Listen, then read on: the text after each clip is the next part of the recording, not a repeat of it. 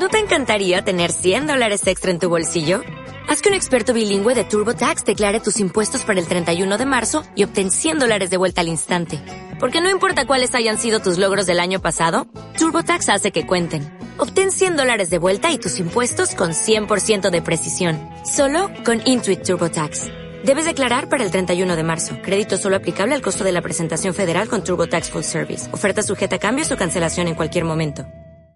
Las opiniones vertidas en este programa son de exclusiva responsabilidad de quienes las emiten y al ritmo del aro no se hace responsable de ellas.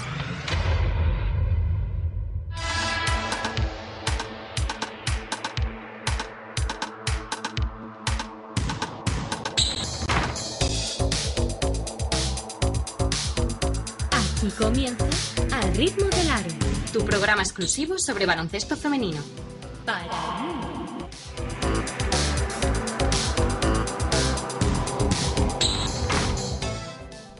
Hola, ¿qué tal? Muy buenas noches. Sean todos y todas bienvenidos a una edición más de Al ritmo del aro, ya la 149. Penúltimo programa de la temporada 2019-2020, esta temporada tan extraña, pero que al final, pues bueno, parecía que al final iba a ser como, no sé, no, no más aburrido, no quiero decir la palabra aburrido, sino más, digamos, light, ¿no? Que si tuviéramos temporada regular, pero oye, todo lo contrario, mucha información, muchas opiniones, muchas noticias que hemos dado durante estos, durante estos meses.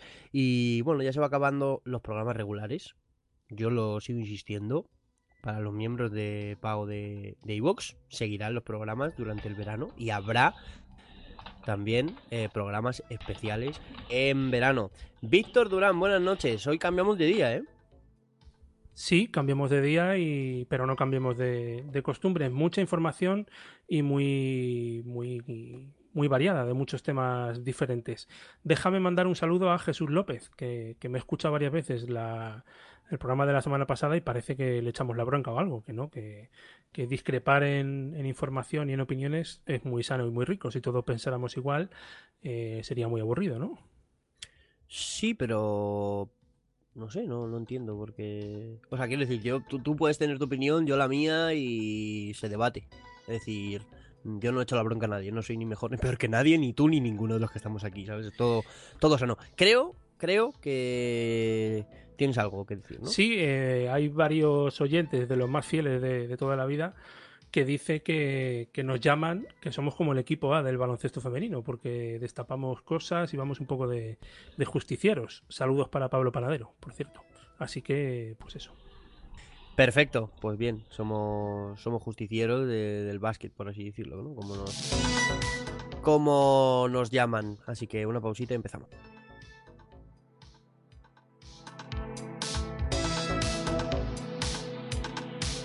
Síguenos en Twitter en arroba al ritmo del aro. En 1972, un comando compuesto por cuatro de los mejores hombres del ejército americano fueron encarcelados por un delito que no habían cometido. No tardaron en fugarse de la prisión en que se encontraban recluidos. Hoy, buscados todavía por el gobierno, sobreviven como soldados de fortuna. Si tiene usted algún problema y si los encuentra, quizá pueda contratarlos. El equipo A.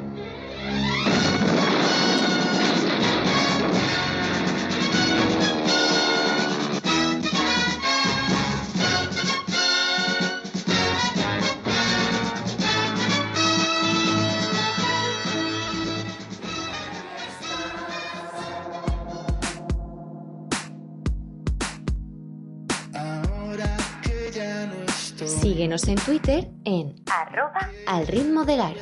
Hola, churri. Penúltimo, hola, ¿qué tal de la temporada? Fran Cortés, buenas noches.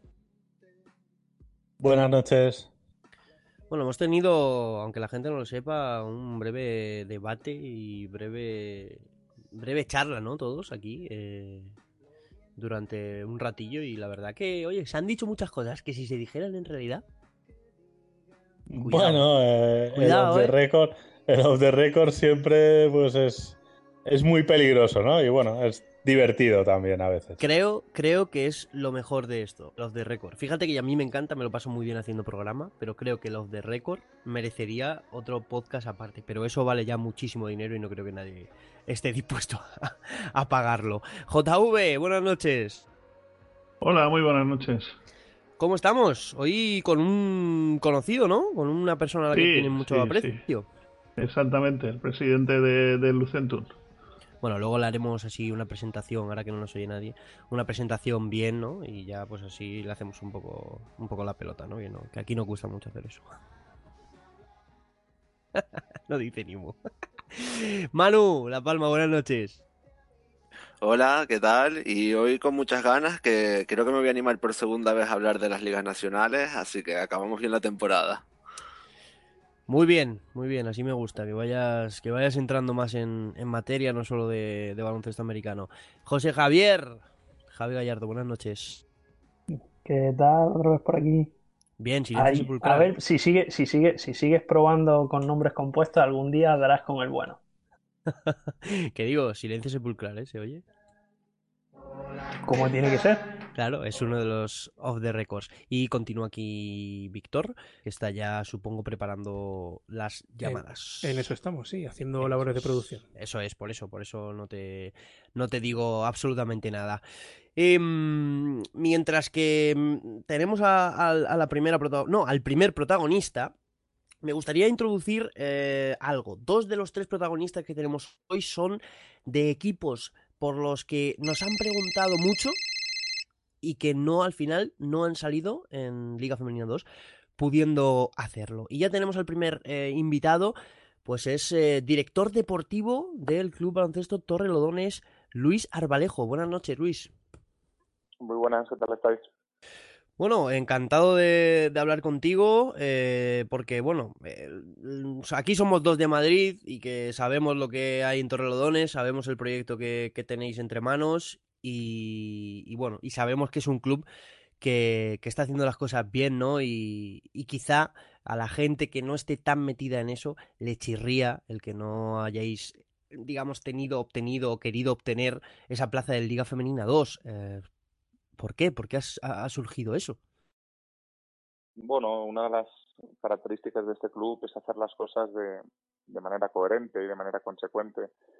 Y después de, esta fuerte crisis que, yo creo que no ha hecho más que empezar y que va a ser una temporada muy complicada a nivel económico por, patrocinios, por dinero de instituciones, por, por cuotas de los padres, pues pensábamos que no era el momento más adecuado de hacer un, un gasto en Liga Femenina 2 que al final, entre desplazamientos, inscripción e incorporación de alguna jugadora mayores sobre el equipo que tengamos de Nacional, era un sobrecoste que, que, bueno, que sí que tenemos pensado hacer en un futuro, que a lo mejor si no hubiese pasado el COVID y hubiésemos ascendido de manera directa, que tenía toda la pinta, tal y como iba la temporada, hubiésemos podido asumirla, pero después de este parón desde el 9 de marzo aproximadamente y la actual situación económica, pues cuando nos plantearon la, posibilidad o la opción de salir, pues hemos decidido que, no, que ni en EVA el Primera Nacional masculino, ni en Liga Femenina 2 el femenino, que continuamos en Nacional, continuamos con nuestra estructura de, profesionales en formación y si podemos abordar esas categorías en un año o en dos años, en una situación económica un poco más estable, pues iremos a por ello. Hola Luis, buenas noches, soy Víctor. Em, yo os he visto este año un par de veces, eh, al Junior también, y, veo que tenéis una generación de jugadoras con un talento eh, impresionante. Por vuestras redes sociales he podido ver que ponéis tendificación por la mañana temprano para, las niñas también. Em. ¿Qué opinas de esta reestructuración de ligas? ¿No, ¿No crees que a lo mejor em, se van a poner a jugar a niñas demasiado jóvenes en Liga 2 demasiado pronto? Sí, y ya no tan solo a niñas, que sí, por supuesto. Eh, va a ser una liga pues muy heterogénea. El hecho de meter un tercer grupo y, de que hay equipos prácticamente de primera nacional que van a salir en Liga Femenina 2 a competir contra proyectos profesionales como Ferrol, como Celta, como Unicaja, proyectos con unos presupuestos muy, muy fuertes, con la práctica totalidad de las jugadoras profesionales, a competir contra equipos que van a entrenar tres días, hora y media. Entonces, si ya de por sí las categorías FEP, como la LEP o la LEP Plata o incluso la Liga Femenina, son heterogéneas, este paso de la Liga Femenina 2 en este momento yo creo que va a ser que lo sea todavía más si cabe. y es uno de los motivos por los que nosotros no lo hemos visto claro. O sea, si nosotros hubiéramos podido hacer un proyecto, ya no te digo de ascenso, pero de media tabla, eh, con un presupuesto coherente, hubiéramos ido por ello, pero se nos marchan varias niñas a Estados Unidos, eh, jugadores como Minata que tienen un techo más alto y también aspiran a, a otras cumbres bueno, hemos pensado que no era que no era el momento y efectivamente pienso que es una liga, bueno, que va a ser eh, extraña y que ojalá todos los clubes puedan cumplir con los compromisos que están adquiriendo a día de hoy, porque yo por lo menos tengo una incertidumbre grande de qué va a ocurrir en septiembre o en octubre con la vuelta a las canchas, la vuelta a los colegios, si hay rebrotes, si no hay rebrotes, hay una incertidumbre grande para algunas apuestas que estoy viendo en, en diferentes comunidades. ¿no? Y, más aún si hablamos del público, ¿no? Que también es una es una, una incógnita a día de hoy si va a poder haber, haber público. Si no, Juan, te he cortado, perdona.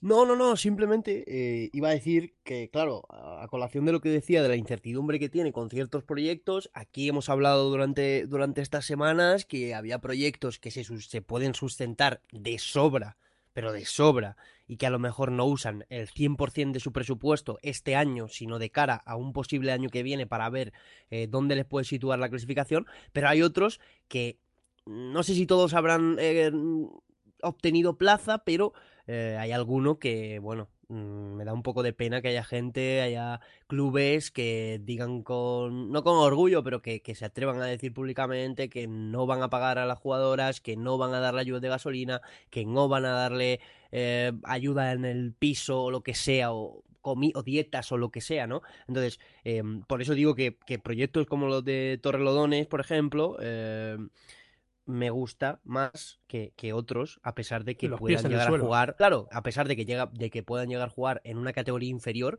que no es tan inferior, porque hay más proyectos en Madrid, los que conocemos un poco el, el básquet madrileño, hay más proyectos en Madrid, y oye, se refuerza la nacional y de cara al año que viene, si te lo ganas en la pista, que yo creo que es al final cómo deberían eh, subir eh, los equipos, pues oye, ascender, que si no, al año siguiente. Un proyecto, lo que yo veo, eh, es un proyecto sin prisa, ¿no?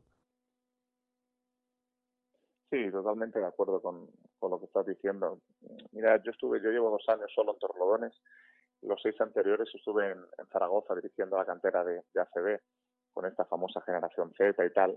estuvimos cinco años en EVA y un año en Le Plata porque consideramos que la generación así lo necesitaba, ¿no? Y no justamente la 2000, sino la 98-99. Es cierto que aquí estamos en un momento donde necesitamos esas plataformas de desarrollo para nuestros jugadores, ya sea EVA o ya sea Liga Femenina 2, pero eh, queremos ir paso a paso. Este es un club con una estructura potente, con un presupuesto potente, tenemos 34 equipos, tenemos más de 10 personas que trabajan de manera exclusiva en baloncesto eh, bueno, eh, somos un club diferente, ¿no? Preferimos ir despacio y cuando lleguemos a hacerlo bien y no tener impagos y, no, y poder cumplir con nuestros requisitos y tener tres preparadores físicos y tener dos fisioterapeutas y poder tener gente que haga tecnificación por la mañana y a mediodía y poder consolidar el proyecto y cuando llegue el momento daremos el paso. A mí me encantaría estar en Liga Femenina 1, me encantaría estar en Le Plata, son cosas que por, bueno, que por situación geográfica no es fácil, pero creo que se puede llegar a conseguir pero con la incertidumbre de este año, cuando la directiva me comentó la opción y yo le dije que no lo veía, ellos tampoco y no, hubo mucho más que hablar. Bueno, pues eh, creo que ya se ha dicho todo, creo que ya se ha, hablado todo, ¿no? Eh, JV, perdóname, no he leído en internet, discúlpame, JV, perdón.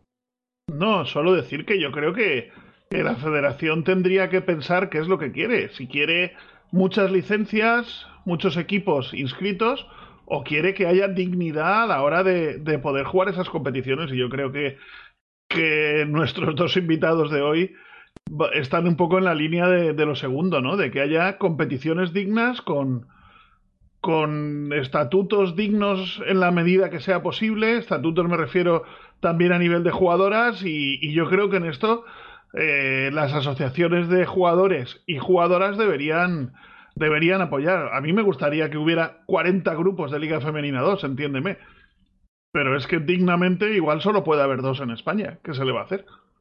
Entonces, eh, creo, que, creo que posturas como las que vamos a ver en el programa de hoy son las que hacen mucho bien por el baloncesto. Esa es mi opinión. Bueno, es un poco, exactamente, es un poco la línea en la que estamos hablando. Ojalá, ojalá hubiese exactamente Liga 1 y Liga 2 y Liga 3 y ojalá hubiese oro, plata, bronce masculino y bueno, y ojalá hubiese dinero como en el año 2005, 2006, 2007, donde prácticamente todos los equipos de Liga 2 o, de Le Plata o Le Bronce en ese momento eran profesionales. La realidad del baloncesto femenino ahora es dura porque quitando los Perfumerías, Girona, Valencia, quitándolos de arriba, eh, te vas a equipos de abajo, eh, Libre, Zamora, te vas a los equipos de abajo y hay mucho mileurismo en, Liga Femenina 1 cuando estamos hablando de la primera división en España y una de las tres o cuatro mejores ligas de Europa, por no hablar de Liga Femenina 2, donde hay un, pues yo creo que más del 50 o del 60% de los equipos donde las jugadoras no cobran, o se viajan furgoneta, o se viajan coches particulares, o las jugadoras llevan la, la comida hecha desde casa, ¿no? Yo creo que esa no es forma de salir y que una liga profesional, una segunda liga de un país como España, top a nivel europeo, no debería de ser así. Dicho lo cual, ojalá las cosas vayan bien y, haya más grupos de dos, más grupos de uno y, los equipos vayan saliendo a flote, pero creo que el momento es complicado. Últimas dos preguntas. Eh, hemos visto vuestro, no sé si llamarlo campaña, proyecto, cambiar para ganar el futuro. Te quiero preguntar por eso y también te quiero preguntar por lo que viene debajo. Eh, porque dices que algunas de vuestras jugadoras se van a Estados Unidos a estudiar. Em, la gente de Torrelodones puede estar tranquilo vienen buenas jugadoras por debajo de, categorías más, más bajas que, lo que hay ahora mismo en el, en el Junior en el Primera Nacional? Eh, bueno, voy una por una. A la primera, eh, cambiarte bueno, sobre el cambio de futuro, sobre la creación de, de, una sociedad limitada, de una empresa que tuviera su propio club y, bueno, todo lo que se ha hablado durante los últimos meses, vamos a, aplazarlo, vamos a demorarlo unos meses. Al final no haremos el cambio de cara a la temporada que viene. La idea es madurarlo durante la 2021 para poder implantarlo más adelante. La idea era mm, intentar de alguna manera conseguir más ingresos para conseguir esa Liga Femenina 2 o esa Liga Femenina 1 o conseguir esa EVA y esa Le Plata. Vosotros sabéis que el modelo de club deportivo o el modelo de fundación a nivel de generar ingresos es muy complicado y Torlodones con un presupuesto de 600, 700 mil euros y, el nivel que tiene deportivo está muy cerca de su techo, ¿no? Entonces esa creación de la sociedad limitada a nivel empresarial con todo lo que ello conlleva, la idea era un poco eso, el poder aspirar a, un, a nivel de accionariado y de sponsorización a una serie de ingresos económicos que nos permitiesen crecer. Es verdad que el momento no ha sido el mejor para explicarlo, que hay un poco de incertidumbre, que el tema de la instalación está en el aire. Entonces, al final hemos decidido pararlo eh, vamos a continuar igual que el año pasado, explicarlo bien durante la temporada siguiente y a ver si lo podemos llevar a cabo, pero por el bien del baloncesto madrileño, de Torlodones y en general, ¿no? porque es una manera de tener proyectos profesionales eh, pues serios y con un aval económico que te permitan seguir creciendo. Porque ya os digo, a día 9 de marzo, cuando se para la competición, teníamos tres oros, tres platas, un bronce y un ascenso. ¿no? Eso era muy, muy cercano al, al tope de Torrelodones si no damos un giro de timón hacia algún lado. Y esta creación de la SL pensamos que es una opción para crecer. Y respecto a la segunda, pues sí, aparte del junior de este año, que volvemos a tener un equipo competitivo, hay una generación cadete, especialmente de primer año, muy chula, y hay un equipo infantil femenino también muy potente con, con talento, pues de torlodones de la zona y sí que es cierto que algunas incorporaciones de chicas pues, de, de todo Madrid que hacen el esfuerzo de venir hasta aquí porque les compensa el nivel de entrenadores, de profesionales que tiene el club. Y bueno, a veces hablamos de 30, 40, incluso 50 kilómetros, pero los padres están por la labor y nosotros encantados de, de poder ayudar a la formación de esas chicas. ¿no? Pues antes de todo, discúlpame, ¿eh? porque eh, andaba a mil cosas y no he visto la línea interna, no sabía que había más preguntas, por eso digo yo que yo digo yo que poco adoro la entrevista con lo que nos tiene que contar, con lo que nos tiene que contar Luis. Muchísimas gracias ¿eh? por, por hablar tan claro, por presentarnos este proyecto que le he estado echando un ojo al, al digamos, a lo que habéis eh, subido, eh, no me sale, el dossier, ¿no? El dossier que habéis subido, le he estado echando un ojo y, y lo primero que ha salido, además, que se lo he dicho a, los compañeros en el grupo que tenemos, es Oli. O sea, ojo, huele a, club serio, ¿eh? O sea, hay cosas ahí que yo no había leído en clubes de Liga de Liga 1 eh, con, años de experiencia. ¿eh? Así que de verdad, desde aquí, enhorabuena, os seguiremos este año y, con clubes como este, ojalá consigáis la pista el, el ascenso merecido, ¿eh? Bueno, lo vamos a intentar, que duda cabe y nada, muchísimas gracias a vosotros por, por venir a vernos, por potenciar el básquet femenino que, está en un muy buen momento, pero sí que necesita que, haya plataformas como vosotros que le den más visibilidad. Y nada, un placer hablar con vosotros y hasta la próxima. Un abrazo, Luis. Em, chicos, mm, lo que estaba contando, ¿eh? Dos equipos que eh, no quieren no quieren aprovecharse de lo no ganado en la pista. Esto es lícito. Hay gente que piensa que pueden ser, pues a ver, no, no voy a insultar a nadie que puede decir que son tontos porque le dan la posibilidad de, de subir, darle más nombre, más patrocinadores. Pero, eh, sinceramente, yo creo, yo creo que como yo, director, presidente, ya lo he dicho muchas veces, yo no subiría este año yo me lo ganaría en la pista para que nadie pueda decirme nada y consolidar un proyecto serio. Porque luego todos sabemos, lo que pasa es que no se deben decir nombres, pero todos sabemos que clubes que pueden subir o no, em, pues pueden eh, llegar a hacer lo que yo he dicho, no pagar a las jugadoras, estar en situaciones no precarias, pero bueno, todos sabemos cómo se vive en un equipo de media tabla de Liga Femenina 2, ¿no? Bueno, pero ya no es solo Perdona, Fran. No, que al final es que tampoco podemos comparar proyectos, ¿no? Hay equipos que llevan muchos años peleando por subir y que ahora tienen la oportunidad y la han cogido como, como Castellón y hay otros que salen prácticamente de la nada, ¿no? Entonces es un poco complicado también comparar unos clubes con otros. Bueno, yo lo, que apuntaba era que ya no solo desde el punto de vista ganárselo en la pista no, que imagino que a todos nos gusta, nos gusta eso, sobre todo estando dentro del club, ¿no? Sino yo lo veo desde un punto de vista de viabilidad económica y medio plazo. O sea, si tú subes este año y sabes la reestructuración que va a haber en el baloncesto femenino, eh, sabes que vale, que vas a jugar una temporada en Liga 2, pero que os sales con un proyecto potente o vas a caer a la que va a ser la tercera categoría. Entonces, mm, puedes hacer un proyecto potente en Nacional, ganártelo y el año que viene vas a estar en el mismo sitio, ahorrando dinero esta temporada. Que sí, que no se juega Liga Femenina a lo mejor todos los años, pero yo desde el punto de vista empresarial, que creo que es importante, más viendo los problemas que tienen algunos equipos, lo veo como lo más inteligente. Pero hombre, cada club dentro de su ser interno sabe, sabe las opciones que tiene y las que no. Pero yo soy de los que preferiría Nacional este año. Bueno, eh, pues Javi, mm, te has librado por los pelos de, que te interrumpiera. Eh. Lo que pasa es que eres una persona lista y escurridiza, eh, te has salvado. Sara Gómez, jugadora de Cortegada, buenas noches, ¿cómo estás? Hola, buenas noches. Bueno, por lo que leo aquí, mucha, para quien no te conozca, mucha experiencia en, en, el baloncesto, vamos a llamarlo profesional, tanto en Liga 1 como en Liga 2. Y el año pasado vienes de no jugar porque fuiste mamá. Espero que todo, todo bien. Sí, muy bien todo. Sí, perfecto. Y, nada, pues eh, te llamamos principalmente pues, para hablar contigo y conocer otra opinión desde, desde, desde dentro, ¿no? Desde esta, desde esta Liga Femenina 2, de esta nueva, en teoría, Liga Femenina 2. ¿Qué piensan las jugadoras eh, directamente? ¿Qué, qué, qué, qué, se te pasa por la cabeza al ver cómo, cómo está quedando esta, esta Liga 2? Hombre, pues yo personalmente no me gusta mucho, la verdad, porque creo que el nivel va a bajar mucho. Entonces, cada vez esto veo que es más amateur. Yo sé que las cosas están complicadas y que es difícil, pero bueno, viéndolo desde jugadora, creo que baja mucho el nivel. Hola Sara, buenas noches, soy Víctor. Em, lo, lo, primero, gracias, porque lo que disfruté con vosotras, entre Salomé, Belén Mejías y tú, sobre todo, en la fase de León, em, fue increíble. Y, gracias por volver, porque esta semana sabíamos, por ejemplo, que Lucía Méndez, que es una de las clásicas de Liga 2, iba a jugar en Nacional, pero nos hemos llevado la alegría de que tú vuelves.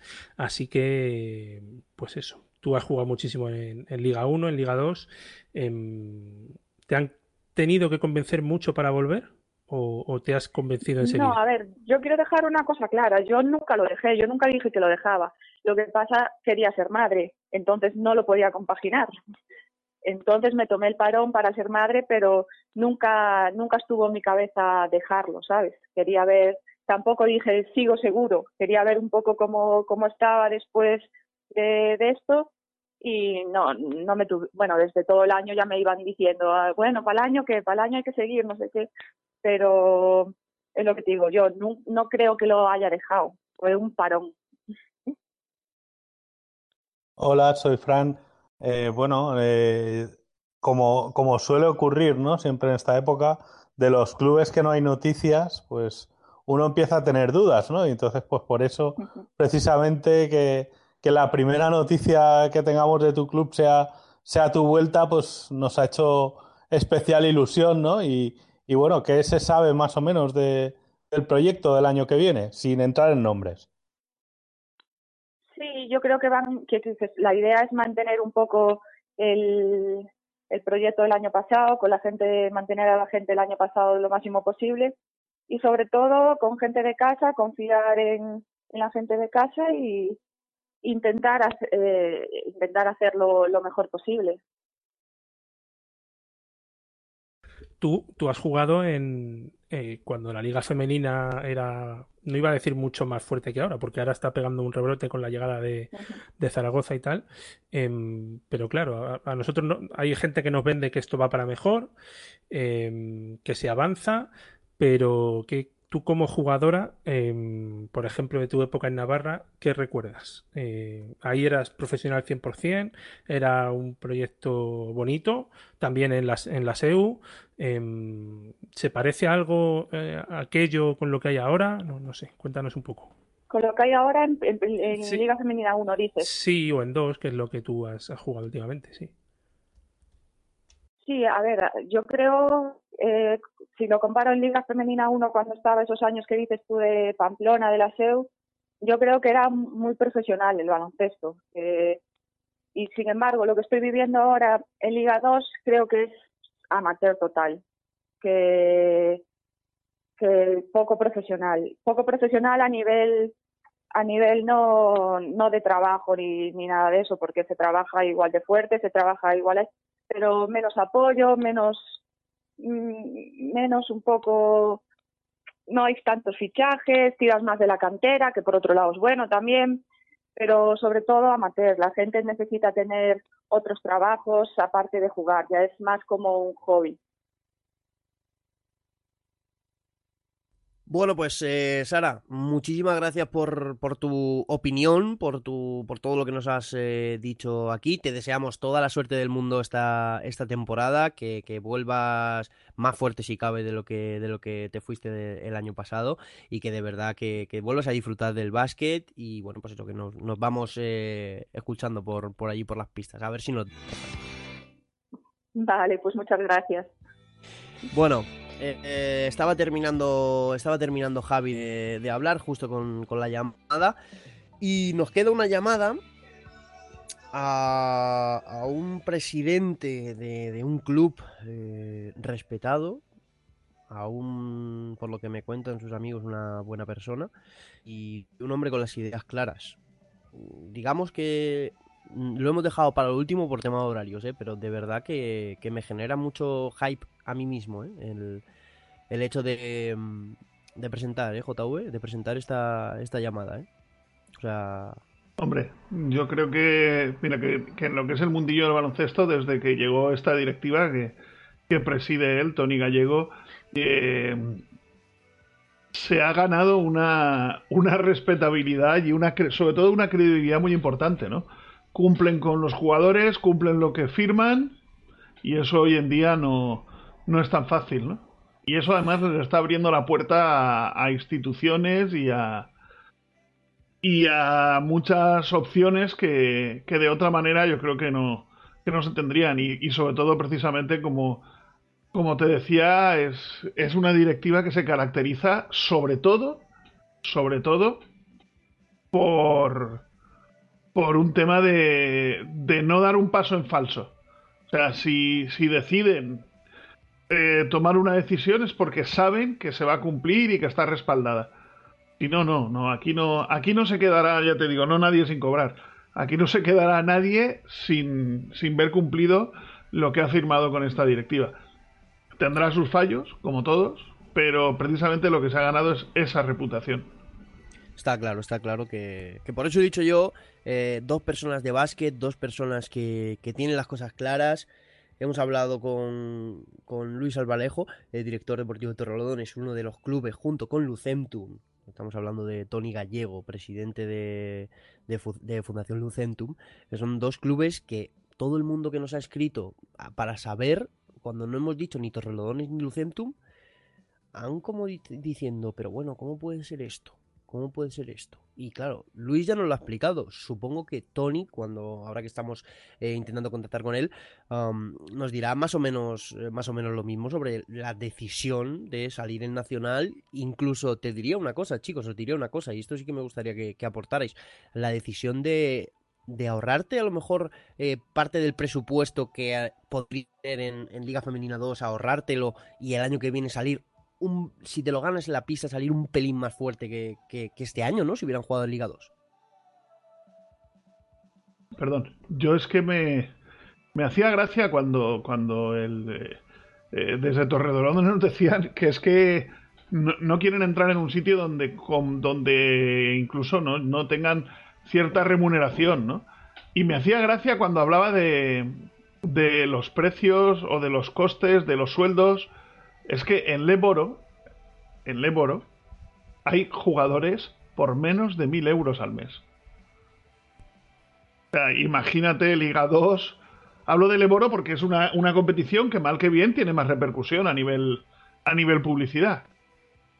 O sea que yo creo que no es, no es una cuestión de, de lanzarse hacia adelante, sino de si te lanzas hacia adelante, tener una red, ¿no? Que te pueda que te pueda coger. Oye, por cierto, eh, ahora que veo aquí el plantel, Gonzalo, hijo pródigo, perdido, ¿cómo estás? Muy buenas amigos, ¿qué tal? ¿Cómo estáis? Pues yo muy bien, con ganas de, de, volver. ¿eh? Lo que pasa que, bueno, diferentes compromisos durante todo el año me han impedido estar más, más tiempo con vosotros, ¿eh? Es que eres una persona, eres una persona ocupada, ¿eh? desde que, desde que eres famoso, sales ahí en las noticias. No, pero, no, pero más ocupado de lo que me gustaría, ¿eh? Eso es bueno, eso es bueno, pero eso es bueno, eso no te, no te puedes quejar, ¿eh? Que no te oiga yo quejarte, que eso es bueno, ¿eh? No, no, es o sea, todo. O sea, sí te lo, te lo digo. Bueno, eh, mientras que nos cogen el, el teléfono y así no te hacemos perder tanto, tanto tiempo que no tienes, eh, hablando de Liga 2, ¿qué va a pasar con Alcáceres? Sé que mezclar temas, pero bueno, así vamos quitándonos temas.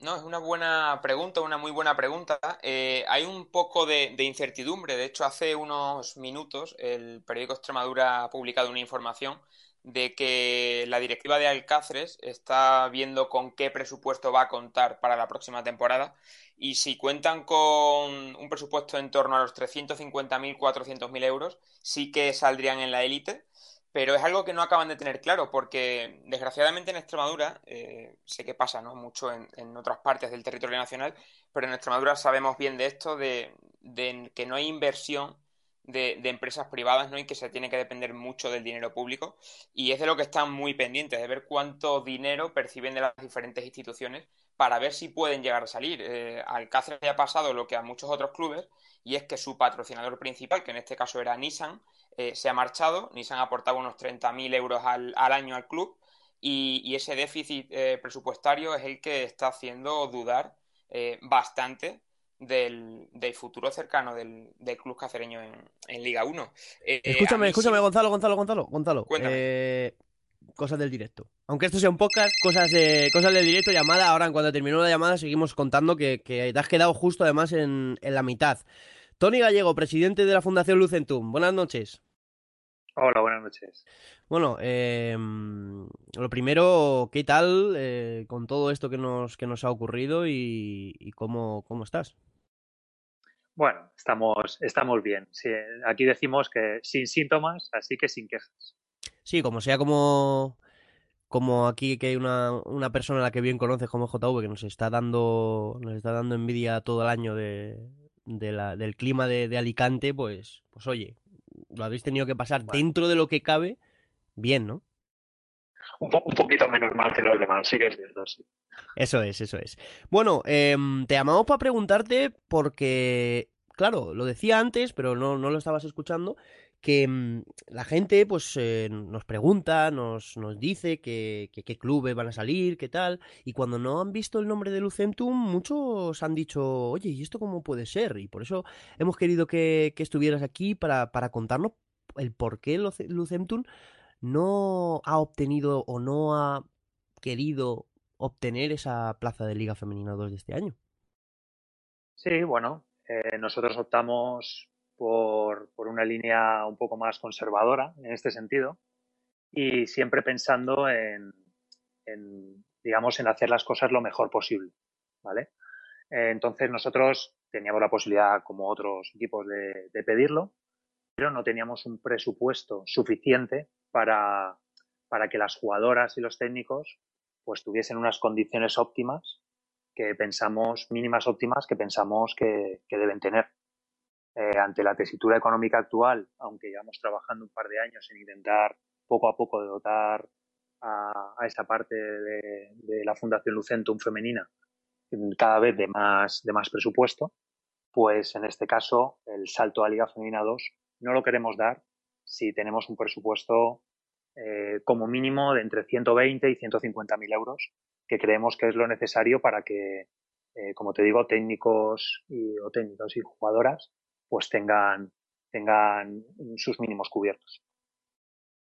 Hola Tony, soy Víctor, buenas noches. Lo primero, gracias por haber creado sección femenina no hace mucho y gracias por, por sumaros a esto, ¿no? Porque una de las preguntas que, que, nos está surgiendo últimamente se ha unido Juventud de Badalona, se ha oído el Vázquez Zaragoza.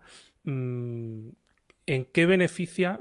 A ver, entiendo que la estructura de un club masculino eh, al englobar un club femenino, eh, fisios, instalaciones, gimnasio, todo eso es más barato que, que hacerlo para un equipo solo, ¿no? Eh, ahí también hay ahorro. Eh, a la hora de crear una estructura es mucho más fácil cuando ya tienes parte masculina, ¿no? Sí, bueno, hay una serie de, de sinergias, por supuesto, que, que, puedes aprovechar, pero al final es un crecimiento del club bastante grande. En nuestro caso, en nuestro proyecto lo llevábamos eh, dentro de, de, nuestro proyecto, pues prácticamente a estas alturas es cuando, cuando habríamos optado normalmente por esa creación que históricamente el, el Lucentum no, no, había tenido, únicamente algún escarceo eh, durante uno o dos años. Eh, pero en nuestro caso, pues eh, llamó a la puerta la directiva de un histórico de aquí de Alicante, como es la Crealeuca, y bueno, al final estos clubs que son clubs de socios, al final son los padres de, las jugadoras las que lo llevaban, pues hay un momento en el que no hay un relevo y, llegaron a nuestra estructura, que es una estructura un poco más, digamos, semiprofesional y, y entonces, pues bueno, pues optamos por el crecimiento del club un poco antes de, lo que tocaba. Pero como os digo, mmm, no, no considero que sea una apuesta o no apuesta.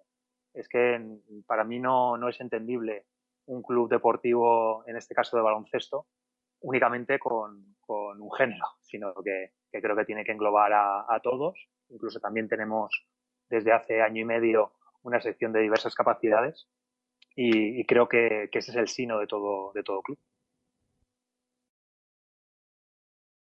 Pues, ah, JV, no, eso es, sí, eso ¿no? es. Un poco, un poco pensar ¿no? en, en, lo que estábamos hablando ahora de baloncesto femenino, después de, de las que han pasado nada más que dos temporadas, creo, tres, desde que Lucentum cogió a Kraleuca con todas las de la ley, porque al principio fue un poquito el, el, ver cómo se sentían el uno con el otro, yo creo que me está recordando mucho lo que se está haciendo con, con el baloncesto femenino a, a, cómo empezó Lucentum en su momento, ¿no? Cómo empezó eh, el proyecto que lideraba, que por cierto, se cumplen ahora 20 años de, de un ascenso a CB de Lucentum.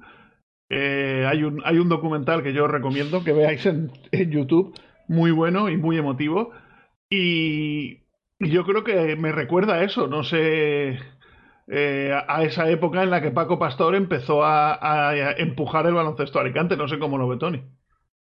Sí, yo creo que, que es, la verdad es que es un muy buen símil.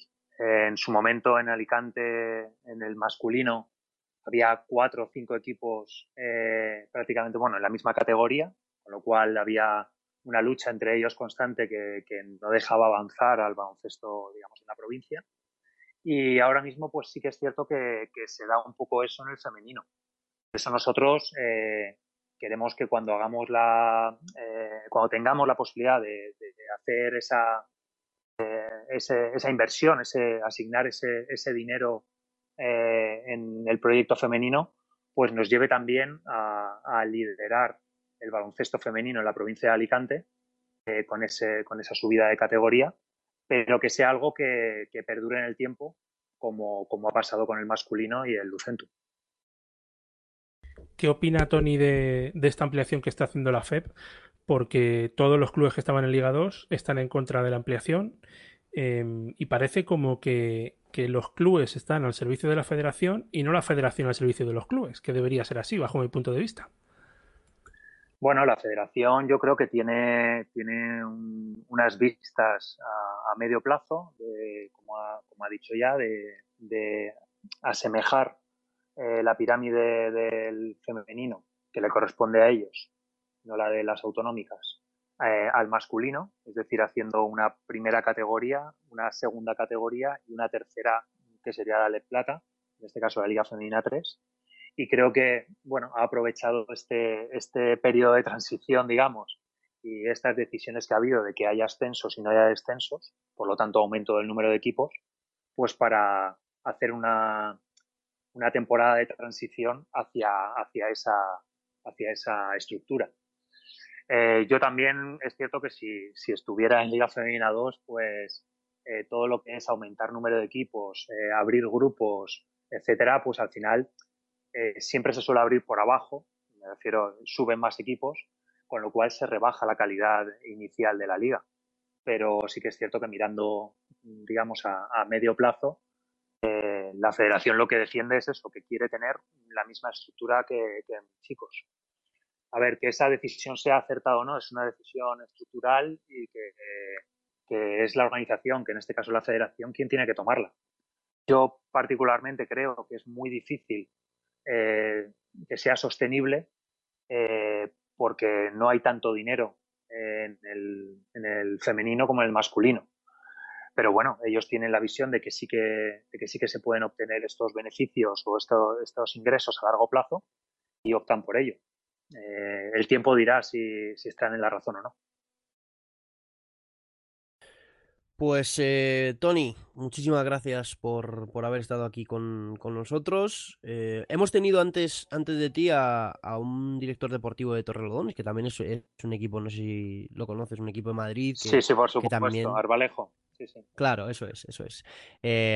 aspiraba también, eso es cosa ya nuestra por, bueno, por, pensamientos y tal, a convertirse en uno de los equipos junto a Lucentum que pudiera obtener esa plaza en, Liga 2, ¿no? Y, y, nos han mensaje parecido y, saco la misma conclusión, ¿no? Que, vosotros os lo queréis ganar en la pista, que queréis subir deportivamente, que queréis montar algo serio o que queréis seguir teniendo algo serio, no, no algo que mm, lo haces este año y no sabes si el año que viene vas a poder eh, vas a poder salir, ¿no? Que no están las cosas como para como para derrochar. Así que te agradezco muchísimo las, palabras, te agradezco muchísimo el, tiempo que has tenido para, hablar con nosotros y seguimos seguiremos en contacto y ¿eh? seguiremos hablando para ver cómo, cómo va la temporada que viene. Muy bien, muchísimas gracias a vosotros. Y sí, como dices, eh, a nosotros nos gustaría ganar en la pista, pero si no es en la pista y tenemos la parte económica cubierta para que, como os digo, técnicos y jugadoras tengan un mínimo, no cobren 100 o 200 euros al mes por, por hacer lo que les gusta, eh, pues entonces daremos, intentaremos dar el salto. Pues eh, vaya, vaya, vaya, vaya entrevistas, vaya entrevistas. Qué contento estoy que, tengamos estas entrevistas para, para cerrar el programa. Eh, Víctor, una pequeñita pausa y vamos con la tertulia.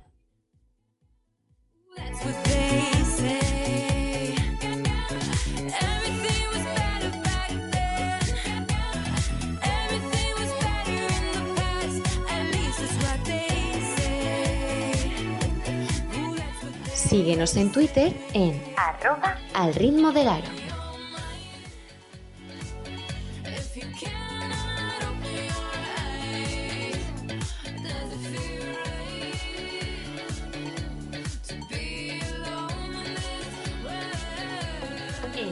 En alritmodelaro.es podrás encontrar todos nuestros programas disfrutar de contenido exclusivo, ponerte en contacto con nosotros y escucharnos de una manera ágil y sencilla. Visítanos y que no, te, lo cuento.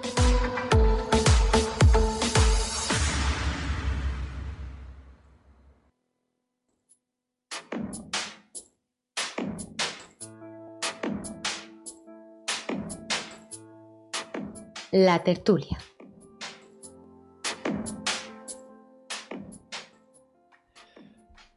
Pues eh, en esta pausa publicitaria me ha dado, bueno, publicitaria, ojalá fuera publicitaria. En esta pausita musical me ha dado por pensar la realidad en la que en la que hemos convertido este programa, que es dar noticias y contar actualidad cada semana. Eso es muy difícil. Muy, muy difícil. Es que, vamos a ver, Juanma, cuando tú y yo nos reunimos para crear este programa y empezamos a hablar con los compañeros, a mí yo echaba de menos un sitio donde poder enterarme de las cosas que, a mí como aficionado me rondaban la cabeza. ¿Y qué es eso? Fichajes, viabilidad de proyectos, quién puede salir, quién no, escuchar a las jugadoras, escuchar a presidentes, escuchar a árbitros. Y, eso es lo parece que, aquí no está bien intentado. Víctor, parece pues que aquí no está bien visto. Pues la gente no lo reconoce. Sí, sí, no, no, sí se ha notado. O sea, yo estoy alucinando con el trabajo de redes y con lo que hay en Ivos y con el apoyo y con los mensajes y con todo, o sea, alucinando. Eh, nos habíamos quedado medias con Gonzalo, que refresco para la gente que se haya que se haya perdido, que no tal, yo lo encuentro. Estamos hablando de lo que deja de cobrar al Cáceres de Nissan puede ser la clave para que Cáceres no tenga participación en Liga en Liga Andesa, ¿verdad, Gonzalo? Sí, estábamos por ahí, ¿no? Una información que había salido en, un medio extremeño hace, hace unos minutos. Y bueno, lo que estaba contando, eh, Alcáceres de momento está pendiente de las ayudas que puede percibir de, de, las diferentes instituciones y viendo esas ayudas y las que finalmente tenga de algunas empresas privadas eh, bastante más pequeñas, evidentemente, que, que Nissan, pues decidirá si sale o no en, en Liga 1 o en Liga 2. Lo que sí parece seguro es que en una categoría o en otra eh, habrá Alcáceres eh, la próxima temporada. Bueno, eso es lo importante, que haya Alcáceres. Fíjate, ¿eh?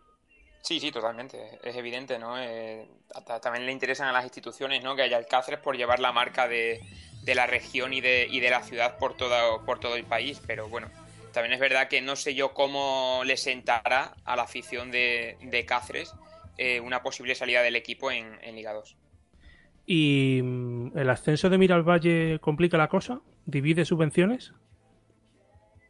Pues al Alcáceres no le afecta porque eh, hace unos días salió también la información de que eh, en el caso de, Alcáceres, por pertenecer al Ayuntamiento de Cáceres, no iba a percibir una, eh, una subvención más elevada que, que en, otras, en otras temporadas. Y en cuanto a la Junta de Extremadura, por ejemplo, es donde más vienen las dudas, porque eh, de la Diputación de Cáceres, eh, de la que también pertenece Valle, al Cáceres percibiría la misma cantidad que, otros años, pero la Junta de Extremadura es la que tiene que repartir subvenciones en todo el territorio eh, autónomo y, bueno, sí que Valle percibirá algo, pero no creo yo que, que sea tan sustancial como para que Alcáceres vea de alguna forma recortadas sus posibilidades para salir en la máxima. Bueno, pues eso, expediente X. No sé, no sé, Víctor, si lo pones por lo de Cáceres, de decir, no sabemos por qué pasan estas cosas, o porque tienes algo que, que decir. ¿Alguna exclusivita? Tengo, guardado? tengo exclusivita y nos vamos a ir a la capital mundial del, baloncesto en estos días. Eh, que sabes cuál es, ¿no? Eh, te iba a decir Valencia, pero... No, no, no, no. Está cerca de Valencia, pero no. Eh, Zaragoza. Porque ah. es culebrón. buen, community manager tiene el Vázquez Zaragoza, ¿eh? Buen community manager. Pero como ha dicho nuestro community manager, hoy nos han troleado, pero tranquilos que acabará pasando. Bueno, em, aquí la duda es la siguiente, como explicábamos en las redes sociales esta semana. Em, la plaza de Liga 1 tiene el CIF, el Código de Identificación Fiscal de Vázquez Zaragoza. Hasta ahí no hay duda. Pero es que la Plaza de Liga 2 también tiene el CIF de mm, la Fundación de Vázquez Zaragoza. Con lo cual, eh, Stadium Casablanca, en teoría, pintaría, como diría mi abuela que en paz descanse, lo que la Teresa en los títeres, ¿no? O sea, no pintaba absolutamente nada. Pero es que esto más se acrecenta más cuando Casademón Zaragoza nos cuentan que le ha dicho a, Stadium, me río porque esto ya es una es un quilombo, si fuésemos argentinos diríamos, que eh, Vázquez Zaragoza le ha dicho a Stadium que la plantilla del club de Liga Femenina 2, que se va a llamar Stadium Casablanca, la hace Vázquez Zaragoza. Decide quién está ahí, quién no, qué jugadoras suyas, qué jugadoras de su cantera. Y claro, ahí Stadium se ha, se ha vuelto loco, no, no sabe muy bien qué, qué va a hacer. Así que el tema está complicado. Seguimos en Zaragoza. También me cuentan que, mm, que Helios eh, ha hablado con Patricia Vicente, ha hablado con Esparcia y ha hablado con Estela Arroyo y las tres, pues de momento me parece a mí que... Me parece no, eh, mis informaciones son que les han dado calabazas. No, no sé cómo será el proyecto de Helios, pero por lo menos ambición tenía, ¿no? Porque llamar a Esparcia, a Patricia Vicente y a Estela Arroyo, ojo, cuidado, ¿no? Pues sí, pues sí. Pero ¿sabemos lo que va a sacar eh, lo que es Estado en Casablanca o todavía no, no, sabemos? No, lo que sí que sabemos es que eh, hay, hay muchas versiones, porque la mujer, la, directora de, deportiva de Helios es la mujer del presidente de la Federación Andaluz Aragonesa. Y además también me cuentan que eh, ha habido muchas cosas que no se saben en cuanto a, a, las ayudas económicas de instituciones para que el proyecto de Vázquez Zaragoza salga y no el de Stadium y no, no, no, se sabe. Lo que sí se sabe es que hay muchas aficiones de Liga Femenina Andesa que están empezando a crearse un poco de, de antizaragocismo, ¿no? Por, porque ellos han ascendido otras temporadas de, de métodos naturales pero Zaragoza no. Y esto es un poco turbio y a mí ya me consta que tanto en Girona como en Salamanca, como en Valencia, como en Málaga, eh, como en Guernica, hay aficiones y aficionados que, que, no les está cayendo muy bien la manera en la que ha llegado Vázquez Zaragoza como un elefante en una cacharrería.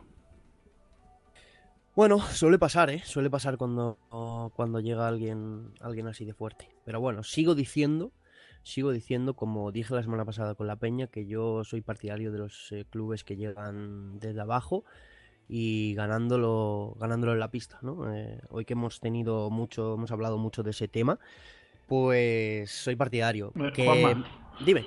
No, yo, a ver, yo que, que no voy a quitarte la razón en lo que has dicho.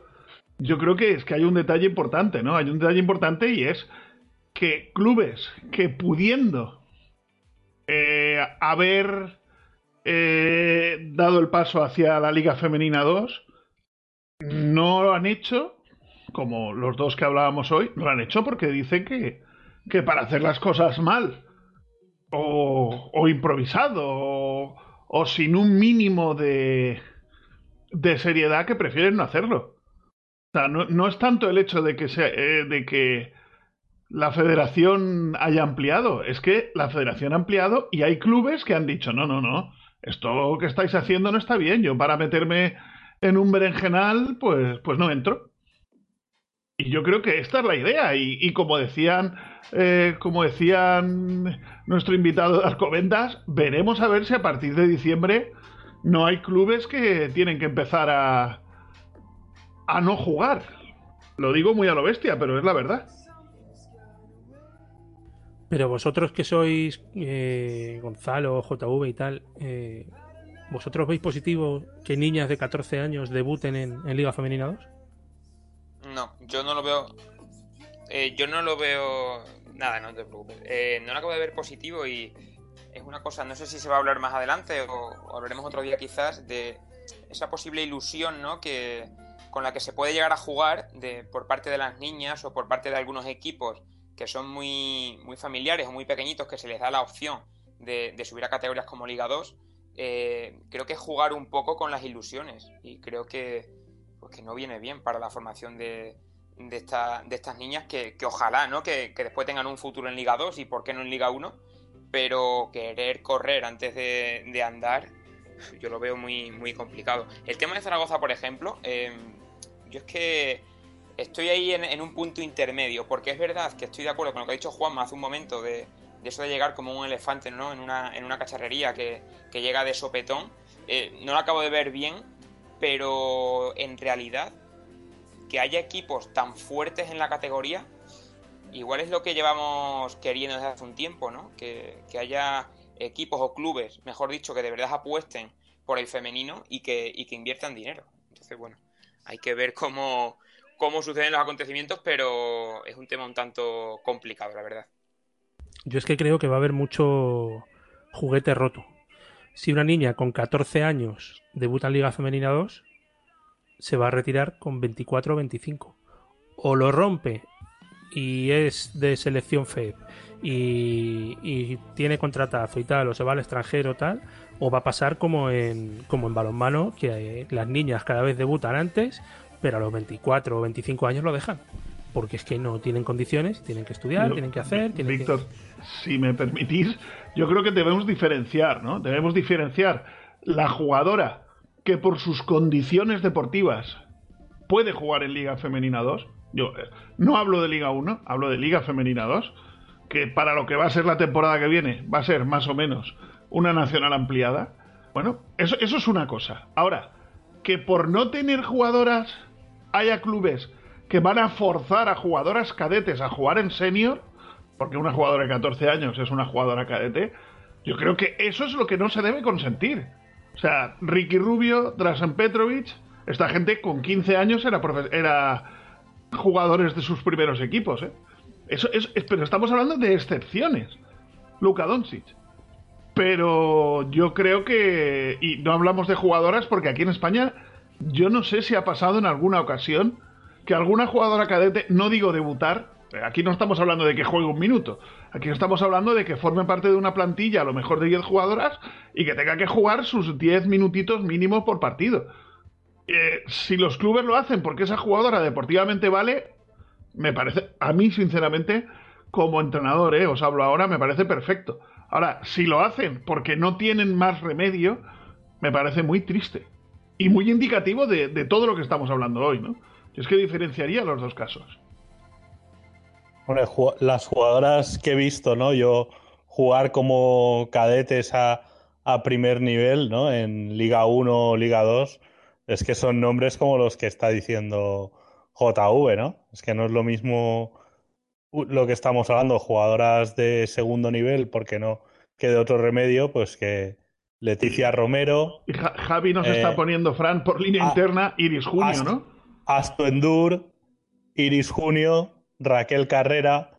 Pues, hombre, ese tipo de jugadoras, pues, bueno, a lo mejor en, en la actual Liga 2, ¿no? Pues la, la jugadora alicantina que vimos en la minicopa, pues podría jugar sus 10 minutitos perfectamente, ¿no? Eh, Aguafam, en una categoría, en una Liga 2 descafeinada como la que vamos a tener. Pues podría ser, pero, pero así como, eh, como norma, ¿no? De salir con un equipo con, con siete seniors de primer año y, y el resto junior y cadete, como vamos a ver posiblemente alguno es un poco complicado. Yo quiero añadir que desde el punto de vista americano, en la WNBA no llegan las jugadoras hasta los 22 años por como está establecido y yo creo que eso es un gran punto a favor que tiene la liga en el sentido de que es cierto que a lo mejor hay jugadoras más jóvenes que pueden destacar antes, pero yo creo que la edad de los 22 años más o menos está muy bien porque ya llegan las jugadoras mucho más hechas. ¿eh? Es que es un ciclo natural, Manu. Aquí, claro, con, 42 equipos en Liga 2, pues es que hay proyectos que, bueno, que ahora lo detallaremos.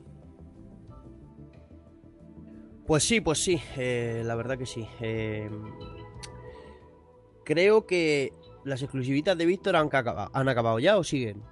Queda una. ¿Queda una? Oh, claro, no me has puesto número y yo estoy como buscando el momento para que las encajes, así que adelante, Víctor. Una sobre el Juventud de Badalona. Em, me cuentan que el proyecto va a ir con cabeza, que no va a llegar muy fuerte, va a ir poco a poco, pero que de primeras su intención es jugar en el Olympic y las jugadoras del primer equipo van a entrenar y van a tener toda la, todo el uso disponible de las instalaciones del Olympic de Badalona. Pedazo pabellón para una Liga Femenina 2. Dejo un minuto para que la gente diga lo mismo que hemos dicho nosotros. Mm, ojo, ojo, porque ya hablamos con Isaac. Isaac, sí, Isaac. Eh, hace como un mes y nos contó eso, que ellos no juegan en, la ciudad deportiva del Barça porque no hay espacio, pero pero que por lo demás son tratados como si fueran una sección de una sección del club. Eh, me parece muy bien. A pesar de que me parezca bien, ojalá lo hubieran ganado en la pista. Pero me parece, me parece. Juanma, yo creo que, que, estamos, estamos asistiendo a un proceso que no sabemos cómo va a acabar. La federación está acudiendo a las pruebas. No, sí a las pruebas. bueno, y ojalá no nos equivoquemos. Pero que la federación está acudiendo a clubes con aporte o, o clubes que son familia de clubes de masculino. Clubes de masculino de oro o incluso de ACB. Y, esos clubes no están en una liga federativa. Yo lo digo por el futuro. A lo mejor llegará un momento que estos clubes digan, pero ¿qué hacemos aquí al amparo de esta federación si podemos montárnoslo por nuestra cuenta? Yo creo que la federación esa variable no, no la tiene en su, en su plan de ruta. ¿eh? Esa impresión me da a mí. Yo solo te digo, JV, que las únicas ligas que hay profesionales en España, ninguna depende de la federación. Son todas privadas. Con eso te lo digo. Bueno, pero luego falta, como hablábamos aquí con, con alguna invitada en las últimas semanas, que se les conceda oficialmente eh, el estatuto de, de, profesional a quien participe en ella. Balonmano, yo te diría que masculino y femenino, no, no es liga profesional, pese a que sí que, al menos en masculino, sí que hay una asociación profesional y, y no está considerada liga profesional. Yo creo que todo esto necesita también que, haya un paso por parte de la administración para considerar determinadas ligas de determinados deportes, como en, en, nuestro caso sería como mínimo la Liga Femenina 1, liga profesional, independientemente de quién la gobierne, ¿eh? pero liga profesional. Eso yo creo que sería un paso importante. Juanma, eh, volvemos a Zaragoza, que se me ha olvidado una cosa. Eh, hemos contemplado en las últimas semanas, bueno, las últimas semanas no, los últimos días, cómo la cuenta de, de Manfilter Stadium Casablanca ha pasado a llamarse Stadium Baloncesto FEP, luego Stadium Liga Femenina 2, Luego eh, despiden en la cuenta de Stadium, pero no la de baloncesto, eh, a Zoe Hernández, que dicen que deja el club y a las horas eh, lo anuncia Vázquez Zaragoza, cuando se supone que son el mismo club, o, es un acuerdo de convenio, o no sé. Eh, hay que saber también qué pasa con Aina Ayuso. Eh, bueno, es que cuando las cosas se hacen mal, eh, las consecuencias que vienen detrás, pues pues también vienen mal. Eh, tenemos una encuesta que sacamos referente a qué asistencia media de público tendrá Vázquez Zaragoza en Liga Femenina Andesa. Recordamos que su intención es jugar en el Príncipe Felipe, eso está confirmado, los viernes por la tarde y hacer competencia en Zaragoza, por ejemplo, con el, equipo de fútbol sala, el fútbol emotio en Zaragoza, uno en el siglo XXI y otro en el Príncipe Felipe. Eh, 500 o menos más de 1000, más de 2000 o más de 4000. Bueno, pues el 46% ha dicho que más de 1000. Eh, ¿Qué te parece? No, yo iba a decir que yo he votado también más de 1000. ¿Por qué? Basándome en Valencia Basket, lo que conozco, el abono lo dan gratis o a un precio reducido, pues oye, Príncipe Felipe, como la Fonteta, ¿no? Juegan los dos en el mismo lado yo, yo abogo por más de mil y, y, y, tiene un proyecto muy interesante. O sea, de lo que se ha dicho y de lo que se va a decir. Entonces, yo por eso he votado más de mil. No sé qué os parece a vosotros, chicos. Yo igual que tú, Juanma, también he votado más de mil. Eh, y es exactamente por lo que has dicho de, Valencia. En lo primero en lo que pensé, que creo que va a tener mucho tirón, ¿no? Por parte del, del masculino y, bueno, eh, se quiera o no, sí que va a haber muchos aficionados de, ese equipo que sigue en Liga Endesa eh, masculino hablando, que va a emigrar de alguna forma a, a, la liga femenina andesa. Lo que me resulta muy llamativo es lo que ha dicho Víctor, no sé si lo he entendido bien, de que quieren hacerle competencia al equipo maño de fútbol sala. ¿Es así? Sí, lo han puesto a la misma hora. Eso... No sé, después habrá que ver si los calendarios coinciden el mismo día y tal, pero no sé, querer hacer competencia a otro club de, de la ciudad, por muy bien o muy mal que, que te lleves, no es para nada bueno eh, para, el, para, el, propio aficionado, ¿no? El, aquel que sea eh, socio, por ejemplo, de baloncesto y de, y de fútbol sala, pues como tenga que decidir, eh, mal empiezas con, con, esa relación. Bueno, pero es que al final, al final Zaragoza es una ciudad grande, entonces Si no coincide con el con, con, el fútbol sala, coincidirá con el balonmano, coincidirá con el fútbol, o con balonmano ya no segunda B, o bueno, pero es una ciudad más o menos grande que, que, hay bastantes opciones, ¿no? Y bueno, yo también puse más de mil, y bueno, hay que recordar que es un club que tiene nueve mil socios. Entonces, eh, con todo lo que se está haciendo, esta labor que está haciendo Baloncesto Zaragoza desde, desde redes sociales, ¿no? Pues que, que utilizan la misma cuenta el masculino, con, con miles y miles de seguidores y, es una promoción muy importante la que están haciendo y eso con una plantilla interesante, una plantilla como, como ya dijimos, para estar en, en playoff y en Copa de la Reina, pues, pues va a hacer que más de mil y yo espero más que acaben la temporada más cerca de dos mil que de mil. Pero fíjate, eh, Juanma, me dicen desde Zaragoza, que estaba hablando con varios aficionados esta semana, que claro, que es que Stadium no era un proyecto de la ciudad de Zaragoza, que Stadium era un proyecto de un club de piscina donde tenías que ir en coche y estaba lejos y tenías que dejarte eh, los bajos del coche para aparcar, porque quien haya ido a Stadium es un descampado de arena al lado del pabellón para, para aparcar y que Zaragoza necesita un proyecto que pueda ser representativo de toda la ciudad, como lo era el Banco Zaragozano que ganaba ciudades y que ganaba ligas y tal. Pero claro, yo decía, sí, pero es que eso ya lo hemos vivido. O sea, los últimos años del Básquet Zaragoza Manfilter, cuando estaba Estela Arroyo, Cristina Ubiña, eh, Inés Cresovich, etcétera, ahí en el siglo XXI, Fran, yo me acuerdo que las entradas eran pobres, ¿no? Sí, evidentemente, ¿no? Eh, no, no eran muy, muy grandes, pero porque también era un club que tampoco tenía la estructura que tiene este club de ACB. Bueno chicos, em, dejadme decir eh, que tenemos que despedir a Gonzalo porque bueno es un chaval, una persona, iba a decir un chaval, un chico, un periodista ocupado y tiene que, irse a hacer su labor, Gonzalo. Estoy muy liado, esto es culpa mía, ¿eh? Lo siento muchísimo, pero, pero encantado, ¿eh? De volver a compartir unos minutitos, aunque haya sido con vosotros. Vale, Gonzalito, pues nada, eh, nos vemos el año que viene ya, porque este es el penúltimo, el último lo haremos eh, sorpresa tal. Así que hasta el año que viene, que espero seguir contando contigo. ¿eh? De acuerdo, Juanma, aquí, aquí estaré. Un abrazo fuerte a todos. Víctor, Em, ¿tienes, ¿Tienes el Twitter del programa abierto?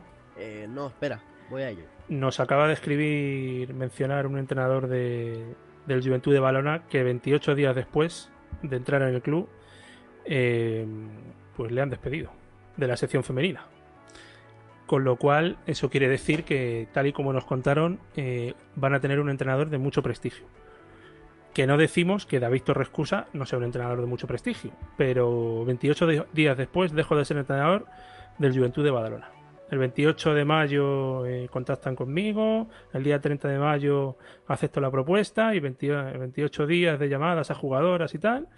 y Sigo pues esperando, mira, sigo esperando que Juventud de Badalona tenga algún gesto que empatice con nosotros y nos ofrezca alguna alternativa coherente y no se conforme con dejarnos tirados a estas alturas de temporada. Mi abogada ya es sabedora de toda esta situación y procedemos, eh, procederemos, perdón, como creamos conveniente.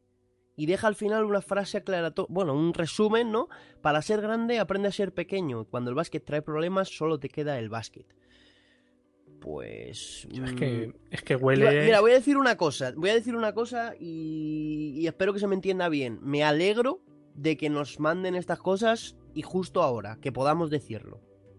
Le deseo, de verdad, ¿cómo se llama el hombre? David. David, David, eh, si me estás escuchando alguna persona que conozca a David, te deseo lo mejor. Te deseo lo mejor y ole tú por decirlo. Igual que se habla de lo bueno, ole tú, que haya gente como tú que se digan estas cosas y eh, por etiquetarnos para que le demos bola.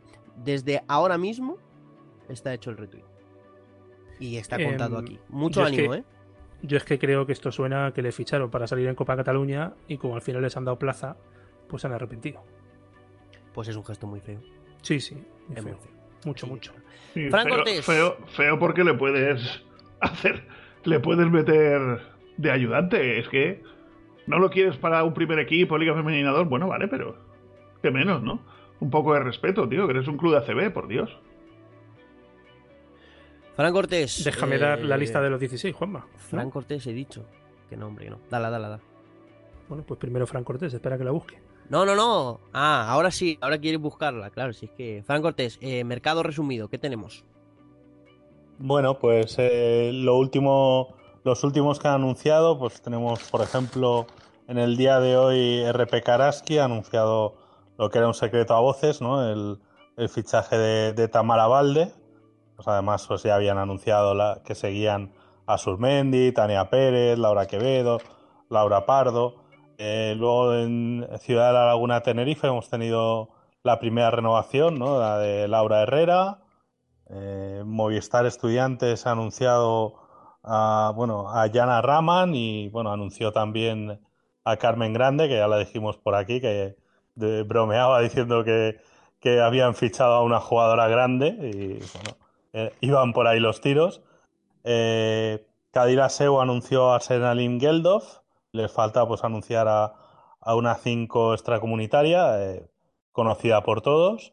Eh, luego, pues eh, Zaragoza, Casa de Mon Zaragoza está siendo el protagonista hasta el momento. Pues ya han anunciado cinco jugadoras. Pues, Zoe Hernández, que ya la habíamos comentado, Marquecha Gatlin, Laura Nichols, Julie Vanlu, Chantel Handy, que es una, una 3-4 tiradora, pero bueno, una jugadora que hay que recordar que lleva 14 equipos en 10 años. O sea que. No sé, a mí ese tipo de jugadoras siempre me genera dudas, ¿no? Le gusta viajar. Y luego, sí, y luego pues están uh, sonando prácticamente pues todas las jugadoras nacionales de, de nivel están sonando para, para el club y, y, en todos los casos tengo informaciones contradictorias, ¿no? O sea, gente que dice que, que sí, gente que dice que no y sí tengo medio confirmada pues una, una rookie americana de, de cierto nivel es que va, que va a venir a, a Manfilter, ¿no? Eh, por lo demás, pues bueno, Campus Promete ha anunciado renovaciones ¿A, a de Necevich. Sí. A, a, Casa de Mont. A, a Casa de Mont, quiero decir. Sí, sí. Un saludo al CM Casa de Mont, si nos escuchas. ¿eh? Un saludo, sí, lo pasamos muy bien, ¿eh? Campus Promete tiene a Ariana Necevich y a, y a Paula Estebas, eh, como comentaba, y luego pues eh, me generan bastantes dudas, ¿no? Las, el resto de jugadoras que han fichado, salvo una de las jugadoras nacionales que para mí sí que es una jugadora de mucho nivel. Eh, IDK Guipúzcoa ha cerrado la plantilla con, con el fichaje de Marian Koulibaly, que a mí me parece un fichaje bastante interesante, pues una jugadora que ya la vimos en San Adrià, ahora la vamos a ver en un equipo de algo más de nivel y bueno, es una jugadora de Mali que va a tener de compañeras de juego interior a dos veteranas, ¿no? Como, como Totsar y como Mella Tirera, que le van a poder enseñar muchas cosas y hacer que, que esté cómoda ahí, ¿no? ¿No falta una 4 eh, en ese roster?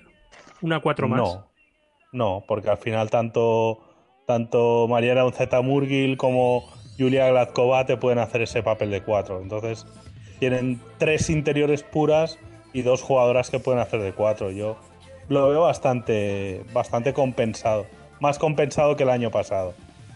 Eh, y luego, pues, eh, que eso es el pastor, pues, eh, las tres renovaciones, ¿no? Montolivo, Congo y Fausurier, más las dos americanas, Brooks Salas y Abby Wall. Y Benvibre, pues, la, ha anunciado dos nacionales, eh, Laura Méndez y Ana Palma, ¿no? Y el resto, pues, que sabemos, pues son todas jugadoras que podríamos decir un poco apuesta, ¿no? Un poco incógnita de qué van, qué van a hacer, pues porque bueno, en muchos de los casos es su primera experiencia profesional y en otro pues una jugadora que es la primera vez que sale de su país, ¿no? En lo que sabemos hasta el momento.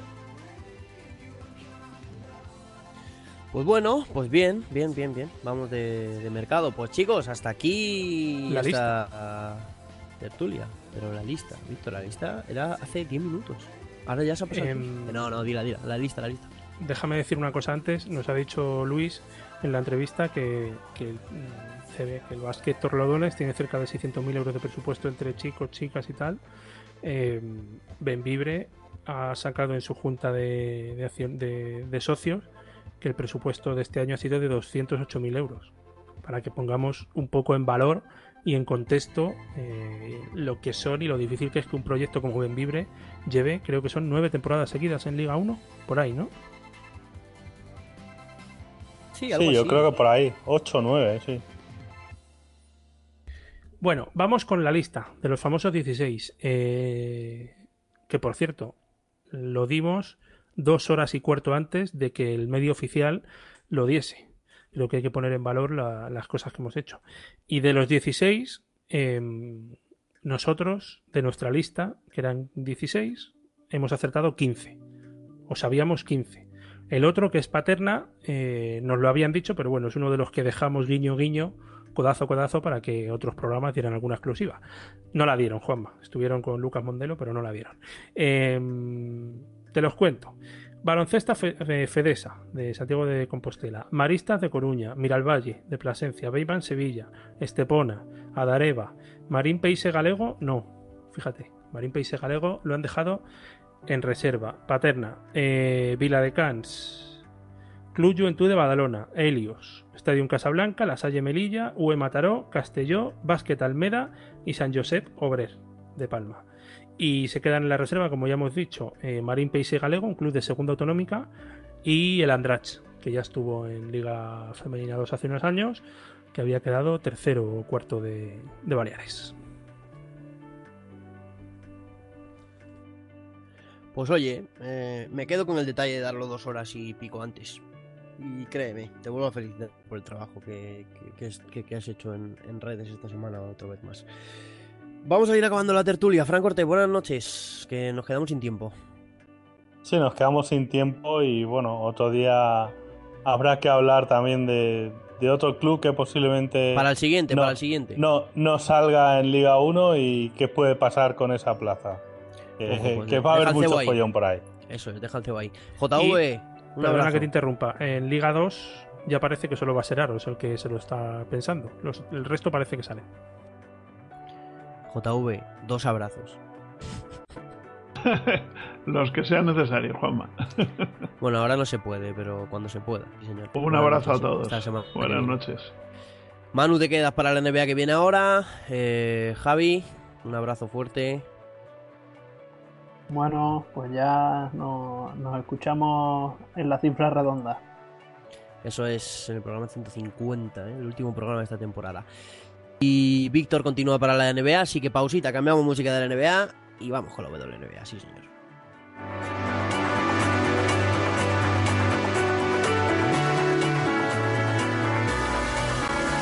Estás escuchando al ritmo del aro.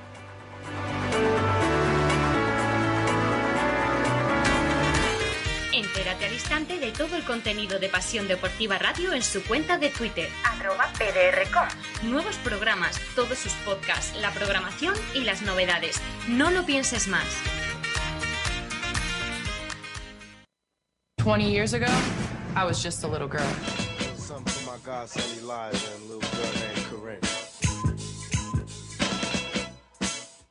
Al ritmo del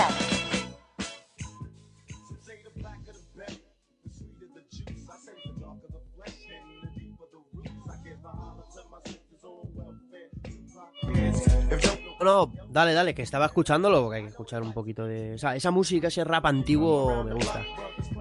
Eso es. Manu, ¿qué nos traes esta semana de WNBA? Pues la verdad que tenemos muchísimas cosas, pero yo creo que hay que empezar por lo de Ángel Macutri, que me lo pidieron internamente en el programa, así que hay que darle el capricho a Juanma. Empieza, empieza, es que me parece una iniciativa que hasta Lebron se ha hecho eco, ¿eh? Sí, o sea, ahora ha cogido mucha más fuerza porque justamente lo dijeron los periodistas americanos Sean Serrania y Adrian Wojnarowski, que realmente son los que suelen llevar la voz en la NBA de todo, y ha cogido mucha más fuerza, pero Ángel Macutri, el día 22 de junio, fue quien propuso esta idea de que en los dorsales, de, en vez de llevar el apellido de las jugadoras, eh, lleven el nombre de víctimas de la violencia policial, y es algo que todavía no hay respuesta oficial de la liga, todo hay que decirlo, pero claro, también ahora mismo la comisionada tendrá muchísimas cosas en la cabeza y no es que no le haga caso, sino que seguramente tardará un poco en responder, porque claro, con todo esto de ir a Florida, que si el virus, pues la comisionada tendrá en la cabeza en mil sitios, pero la propuesta es muy firme, todo empezó con change.org de conseguir firmas y acabó explotando, y yo creo incluso que es algo que va a llegar a más ligas fuera del baloncesto. Bien, eh, creía que Víctor iba, iba a querer meter aquí eh, algo. Víctor está ocupado con labores técnicas, ¿no? Ángel McGurgy no, no. ¿No? Nunca me ha gustado, fíjate. A mí sí, a mí sí. Aparte de que la iniciativa sea buena, pero. Pero la iniciativa es, es muy buena, ojalá se hagan eco y ya hay, además, eh, hay hasta prototipos de las de las futuras. He visto una de Las Vegas, obviamente, y he visto una de los. ¿De quién lo he visto? De los Houston Rockets, con, con el nombre de de George Floyd, así que me ha parecido muy, muy bien. ¿Qué más, Manu? Pues ya con estas jugadoras, si a Víctor no le gusta, vamos a tener un problema, porque una de ellas es de mis jugadoras favoritas. Y es que René Montgomery es una de las que no va a jugar esta temporada y me está sorprendiendo muchísimo eh, la actividad que está teniendo, sobre todo en plataformas de la NBA. Por ejemplo, estamos acostumbrados a ver a Candace Parker, que tiene incluso un programa propio, pero René se está haciendo mucho eco y yo creo que, además de que es por los temas raciales y todo esto, que es muy, muy importante ahora mismo en el país, creo que, que más jugadoras estén siguiendo esos pasos de Candace Parker, de cada vez estar más involucradas entre, las, entre los jugadores de la NBA, que se den a conocer. Yo creo que eso es un punto muy importante, sobre todo porque en el mundo en el que vivimos los seguidores te dan vida y subir el número de seguidores de la liga pues es algo muy importante. Y también, sobre todo, eh, si alguien sabe inglés, les recomiendo mucho eh, ver ese programa con Candace y René hablando de Maya Moore, de por qué dejaron la temporada, o sea, por qué dejó su carrera. Y la verdad que ahora mismo la WNBA está muy fuerte esto de los temas sociales. Ahora, para terminar, cuando hable de la academia, tengo aquí los nombres de las jugadoras que no van, pero yo creo que va a ser una temporada donde incluso las jugadoras que no estén jugando van a tener más voz y más eco que las que estén en la cancha. Bien. Pero hay ganas, ¿eh? No, no, por supuesto. Hombre, hombre. O sea, a pesar... Yo pienso, a lo mejor va a ser una liga un poco, un poco descafeinada, ¿no? Puede ser, pero hay ganas, hay ganas. en este programa hablamos de baloncesto femenino, pero yo tengo ganas de WNBA y de NBA. Te lo prometo, de verdad. Y mira que yo la liga regular... Mm, pero tengo ganas, ¿eh? De verdad. Este año que te pusieron la, liga regular más corta, pues un poco. no, a ver, me veré todos los partidos de Celtics, ¿sabes? Y de, y de, y de Phoenix, pero. me importan más los playoffs, ¿qué quieres que te diga? Y bueno, ya para terminar, que le toque pasar a Víctor justo un artículo de todo lo que propusieron para los protocolos de la academia, porque es bastante, y si me pongo a decirlo todo aquí, pues se nos hace de noche o de día, depende de cuando lo estén escuchando. Y lo importante así a comentar es que las jugadoras llegarán el 6 de julio, o sea, dentro de nada, en 25 días ya estarán jugando, pero el problema es ese, que cuando lleguen van a tener que hacer cuatro días de aislamiento, luego los entrenamientos van a ser progresivos, no van a empezar a entrenar porque van a tener muchos protocolos muchas pruebas y mucha seguridad. Y hay un par de incógnitas que habrá que ver cómo se responden, que yo creo que por esto la comisionada tiene tanto la cabeza loca. Y es que casi la mitad de los entrenadores de la liga están en población de riesgo, tienen más de 60 años. Y eso puede ser un problema porque no hablamos del entrenador o dos, hablamos de la mitad de la liga. Y habrá que ver cómo resuelven eso. Y bastantes cosas que comentar, pero ya os lo digo. Mejor si os interesa este tema, entrar al link que os voy a dejar debajo, Víctor, porque es mucha información, muchas cosas y sobre todo un par de detalles que faltan por pulir que supongo que estas semanas irán saliendo a la luz. Ojito, ¿eh? Ojito, que estas semanas irán saliendo cositas a la luz. Eh, ¿Algo más, Manu? Pues yo creo que así, para terminar, un repaso a las jugadoras que no van a ir este año, que más de una es conocida de aquí de España, como por ejemplo Tiffany Hayes, que no va a estar en Atlanta junto a René Montgomery. Luego, John Kell Jones, que va a ser una de las jugadoras que más va a doler no ver, porque es una candidata al MVP es una pena, sobre todo por Connecticut, ver cómo se recomponen.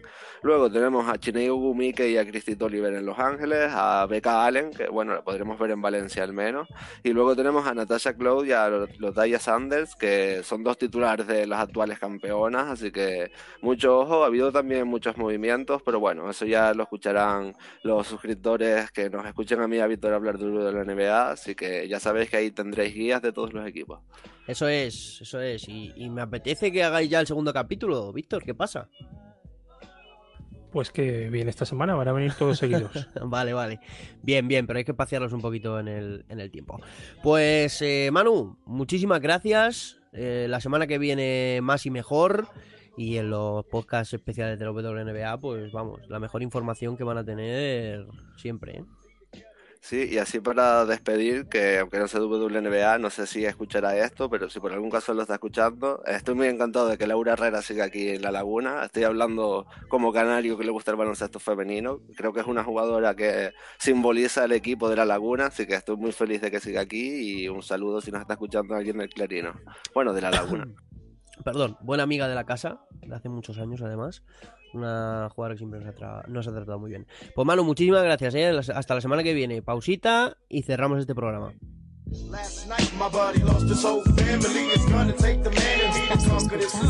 Al ritmo del agua.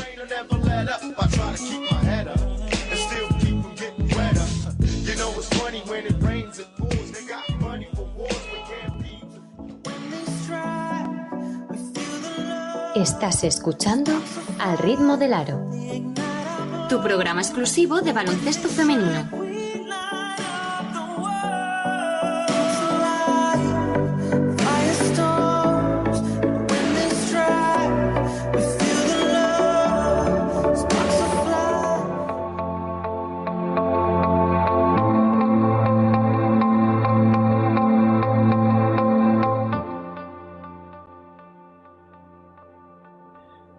Pues aquí acaba la edición 149, Víctor. Cambiamos de cifra, ¿eh? Cambiamos de cifra, 150 programas. Y luego te voy a proponer algo que te voy a pillar ahora de sorpresa. No será el 151, pero será el cierre real de temporada. Pero eso te lo propondré y ya la semana que viene. Por cierto, me parece si, has, si has llegado hasta aquí, la bomba la semana que viene. Prometido. Vamos a la noticia que hemos dado antes del entrenador de Juventud de Badalona, eh, me dicen que es un entrenador que viene de Primera Catalana, que se le fichó para el proyecto de Copa Cataluña y que al salir el proyecto de Liga Femenina 2, pues se le ha ofrecido ser segundo de, ese proyecto con alguien que tiene más experiencia y, que y de más prestigio. Bueno, no sé. pues nada. Pues, pues hasta ahí me dicen. Bueno, pues Víctor Durán, muchísimas gracias y hasta la semana que viene. A ti. Adiós. Y hasta aquí, programa 149, señores y señoras. Eh, un placer, como siempre. Me da penita que se acabe la temporada, pero también creo que necesitamos desconectar, venir con ideas nuevas y que, vayan pasando más cositas. Uno más, Eso es, yo soy Juan Sánchez, como siempre. Nos escuchamos la semana que viene. Adiós.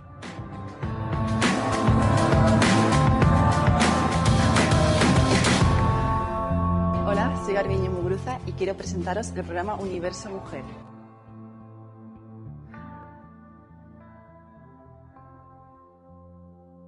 Es que hay cada asquerosa por ahí suelta sin nada mejor que hacer que largar de las demás